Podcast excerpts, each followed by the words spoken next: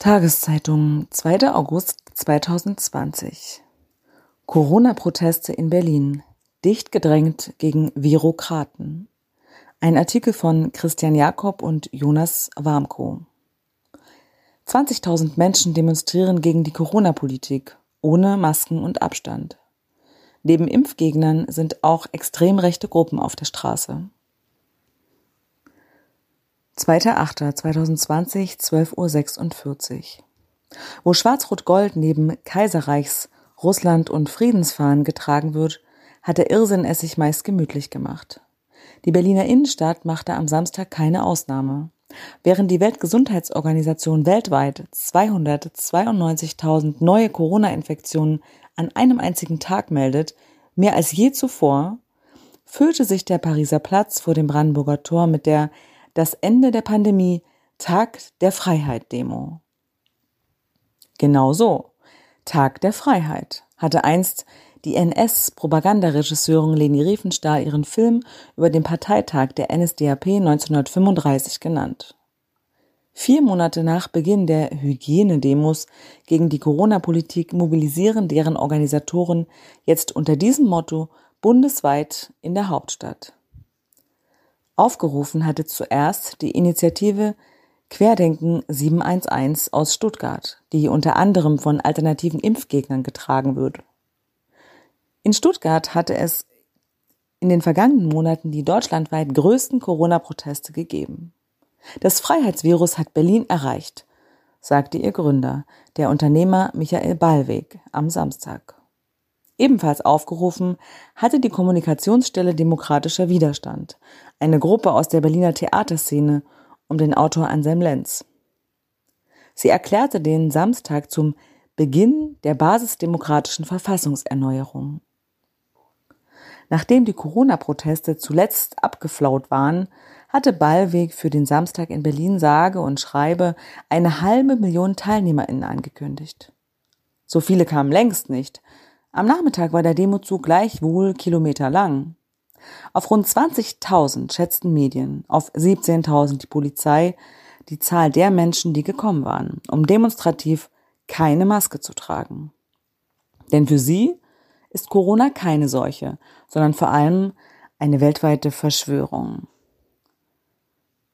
Tausende Covidioten feiern sich in Berlin als die zweite Welle ohne Abstand ohne Maske. Sie gefährden damit nicht nur unsere Gesundheit, sie gefährden unsere Erfolge gegen die Pandemie, twitterte die SPD-Vorsitzende Saskia Esken. Solche Kritik von oben dürfte jene, die hier in rebellischem Wutbürgergeist unterwegs sind, allerdings eher noch bestärken. Reichsfahnen und Jesus lebt Schilder. Kurz vor 10 Uhr, eine Stunde vor dem offiziellen Beginn, ist der Pariser Platz voll und immer mehr Menschen strömen hinzu, angereist mit Bussen aus ganz Deutschland. Schon jetzt ist klar, dass die Mobilisierung erfolgreich war. Entsprechend gut ist die Stimmung. Eine Frau, die sich einen Rock aus einer Deutschlandfahne gebunden hat, tanzt zur Musik eines Trommelkreises. Eine andere singt und schwenkt ein Schild mit der Aufschrift Jesus lebt. Auf anderen Schildern wird gewarnt vor Zwangsimpfungen, Bill Gates und tödlicher 5G-Strahlung. Häufig zu sehen ist der Buchstabe Q, eine Referenz auf QAnon, eine Online-Bewegung, die besonders obskure Verschwörungstheorien verbreitet. Angehörige der Reichsbürgerszene stehen in der Sonne. An mehreren Stellen der Demo ragen ihre schwarz-weiß-roten Reichsfahnen in die Höhe. Den Kämpfern gegen die angeblich drohende Impfpflicht ist offenbar nicht bewusst, dass eben jenes Kaiserreich am 8. April 1874 zum ersten Mal eine Impfpflicht eingeführt hatte und die Polizei diese bis in die Weimarer Republik durchsetzte und Kinder zur Not mit Gewalt zum Arzt brachte. Und schließlich sind auch organisierte Neonazis gekommen, erkennbar etwa an T-Shirts der Rechtsrockband Lunikov-Verschwörung oder einschlägigen Tattoos. Einige von ihnen tragen Ordnerbanderolen. Mobilisiert zum Tag der Freiheit haben auch die NPD und die Nazi-Partei Der Dritte Weg. Arno, ein älterer Mann, sieht nicht so aus, als habe er mit solchen Gestalten etwas am Hut. Auf seinem Schild steht Abgeordnetenzahl auf 500 begrenzen. Er sagt, dass das deutsche Wahlrecht zu viele Abgeordnete im Bundestag mit sich bringe. In den USA gäbe es nur 500 Parlamentarier und das sei trotz der viel größeren Bevölkerungszahl ausreichend. Das Coronavirus existiere, sagt er, aber es sei nicht gefährlicher als eine Grippe. Ein anderer Teilnehmer schaltet sich ein. Das stimmt nicht. Das Virus existiert nicht, entgegnet er in leicht schwäbischem Dialekt. Arno sagt, dass er die Maßnahmen völlig unverhältnismäßig findet. Einen weiteren Lockdown würde die Wirtschaft kaum verkraften. Ich habe Angst vor der Zukunft. Wieder fällt ihm jemand ins Wort. Diesmal ist es ein Gegendemonstrant. Niemand von euch hat in einer Diktatur gelebt. Ich habe die DDR erlebt. Das war was ganz anderes. Blafft er Arno an. Ein weiterer Corona-Leugner, ein junger Mann im Tanktop und mit einem Energy Drink in der Hand, kommt hinzu. Das sind doch alles nur bezahlte Gegendemonstranten. Die sagen immer das Gleiche in die Kamera. An den Nazis und Reichsbürgerinnen, die hier offenkundig mitlaufen, stört Arno sich nicht. Jeder kann ja seine eigene Meinung haben, sagt der 69-Jährige. Früher sei er Lehrer gewesen, da habe er gelernt, dass man manchmal auch den Dummen zuhören muss. Menschen wie Arno sind die Mehrheit jener, die heute auf der Straße sind. Sie sind nicht rechts, viele eher alternativ, aber sie ignorieren die Nazis, neben ihnen aktiv. Die Polizei hält sich zurück. Es ist mittlerweile fast 12 Uhr. Die Demo ist immer noch nicht in Gang gekommen, denn niemand hält sich an die Abstands- und Maskenpflicht. Die Polizei weist die Demoleitung darauf hin, doch es geschieht nichts. Schließlich setzt der Zug sich in Bewegung. Dicht gedrängt, praktisch niemand trägt eine Maske. Die Menschen ziehen durch Berlins Mitte, über den Alexanderplatz zurück zum Brandenburger Tor und weiter zur Straße des 17. Juni. Von Maskenmedien ist die Rede, von Virokraten, Schlafschafen und den Zeugen Coronas. Es ist das Vokabular, das die Szene in den letzten Monaten hervorgebracht hat, das dazu dient, eine Frontlinie aufzumachen zur Demokratie, zu den Medien, den Institutionen, den Parteien. Manche klagen, die Regierung, nicht etwa eine Krankheit, habe sie vom Menschen zum Patienten degradiert. Entlang der Strecke gibt es vier Gegenkundgebungen. Ihr Motto Abstand halten gegen rechts. Es ist legitim, Regierungspolitik zu kritisieren. Doch ist es nicht legitim, dies gemeinsam mit Nazis zu tun, hieß es im Aufruf. An der Torstraße stehen knapp 100 Antifas und rufen, ihr marschiert mit Nazis und Faschisten. Ein älterer Mann ohne T-Shirt mit langen grauen Haaren geht auf sie zu. Wo sind hier Nazis? fragt er. Kaum eine Minute später läuft ein weiterer Corona-Leugner mit einem Fuck Zion T-Shirt vorbei. Und immer wieder wird in den Reihen Volksverräter skandiert. Die Demo darf nur unter der Auflage stattfinden, dass die Hygieneregeln eingehalten werden. Aber die Teilnehmer ignorieren diese nicht nur. Manche pöbeln gar Passantinnen und Journalistinnen an, weil sie Maske tragen. Protestler bauten sich ohne Mindestabstand vor mir auf und verlangten, dass ich meine Maske abnehmen soll. Twittert der Fotograf Björn Kietzmann. Es ist ein Superspreading-Event der Ignoranz und Rücksichtslosigkeit. Die Berliner Polizei, die noch am Abend eine linke Demo ohne viel Federlesens mit Knüppel und Pfefferspray auseinanderprügeln wird, hält sich zurück. Lange beschränkt sie sich darauf, auch mit Hilfe von Lautsprechern vehement auf die Einhaltung der Auflagen hinzuweisen. So twittert die Einsatzleitung. Weil das keinen Erfolg hat, zeigt sie den Versammlungsleiter schließlich an.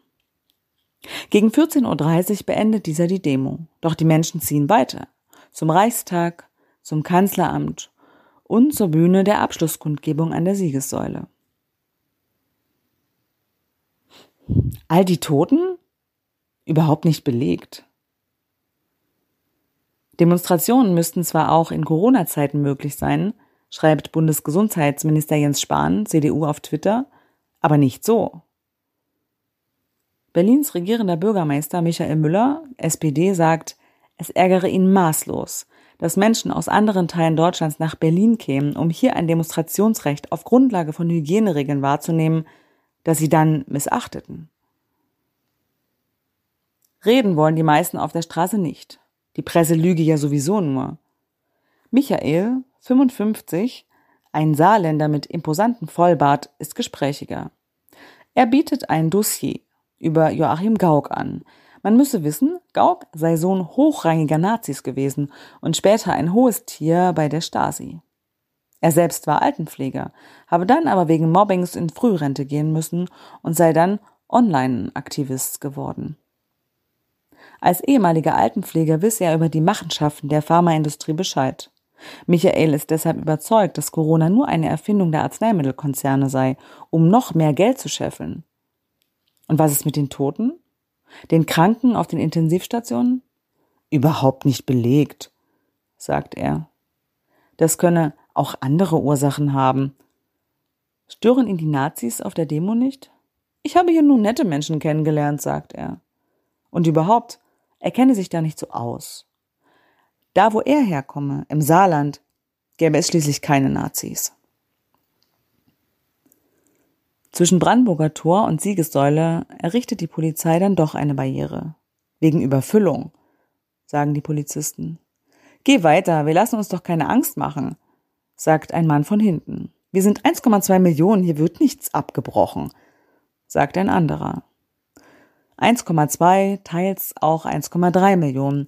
Das ist die Zahl, die am Nachmittag überall herumschwirrt, aufgeregt weitergetragen wird, als finaler Beleg, dass das Volk sich endgültig gegen die Corona-Diktatur erhoben habe und mit dieser nun aufgeräumt werde.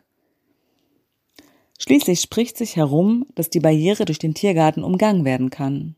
Überall sitzen die Menschen hier im Schatten unter Bäumen, auf dem Boden oder auf Campingstühlen. Sie essen geschnittene Äpfel und Käsebrote, die sie in Tupperdosen aus Stuttgart mitgebracht haben. Sie haben die Plakate jetzt abgestellt, auf denen sie verlangen, Bundesgesundheitsminister Jens Spahn, CDU, Bayerns Ministerpräsident Markus Söder, CSU, Bundeskanzlerin Angela Merkel, CDU und den Charité-Chef-Virologen Christian Drosten wegzusperren. Die klar rechtsextreme Mikrogewerkschaft Zentrum Automobil ist da, ebenso wie breite junge Männer mit Seitenscheitel und einem Plakatdruck des Compact Magazins, auf dem Bill Gates als Impfdiktator geschmäht wird. Auffällig viele tragen T-Shirts mit einem goldenen Punkt in einem goldenen Kreis. Darunter die Worte Erkennen, Erwachen, Verändern. Es ist die Nachbildung des Covers des Buches Im Zeichen der Wahrheit. Geschrieben hat das der Verschwörungstheoretiker Heiko Schrang, der darin nicht nur die geheimen Aktivitäten der Mächtigen aufdeckt, sondern auch den bewusstseinsöffnenden Schlüssel zu den essentiellen Fragen des Lebens bietet. Gegen 16 Uhr hat Schrang seinen Auftritt an der Bühne an der Siegessäule. Er ist eine Art Headliner des Corona-Protests. So viele Freidenker auf einem Haufen habe es noch niemals in der Bundesrepublik Deutschland gegeben, sagt er. Den gesamten Mainstream lässt er wissen, geht nach Hause, eure Zeit ist vorbei. Die Demonstranten hätten heute Historisches geleistet. Das könnt ihr euch in euren kühnsten Träumen nicht vorstellen. Was genau an Großartigkeiten heute herbeidemonstriert wurde, bleibt unklar. Aber sicher ist schon jetzt. Die Straße des 17. Juni steht für den Arbeiteraufstand 1953 und ich garantiere euch, so wie ich hier stehe, in spätestens zehn Jahren heißt sie die Straße des 1. August 2020. Keine Überhöhung ist hierzu maßlos. Nach ihm legt ein anderer Redner noch eins drauf. Sie sind dabei, ein totalitäres Regime zu errichten, und ihr seid der Widerstand. Brüllt er von der Bühne, und als dann von einem neuen Faschismus die Rede ist, dem heute entgegengetreten werde, da reißt es alle mit und sie rufen Widerstand. Immer wieder reißen die Fäuste hoch, minutenlang. Bald darauf reicht es der Polizei dann doch. Um 16.50 Uhr übernimmt sie das Mikro auf der Bühne. Weil die Hygieneauflagen missachtet worden seien, sei die Kundgebung nun aufgelöst. Männer in Funktionsshorts und Frauen in Batikhosen rufen, wir sind das Volk und wir bleiben hier und recken wieder die Fäuste. Manche bilden Sitzblockaden. Erst am Abend werden die letzten von der Polizei weggetragen. Im Zusammenhang mit Demonstrationen wurden am Samstag in Berlin 45 Polizisten verletzt. Festnahmen unter den Demonstranten hat es nicht gegeben.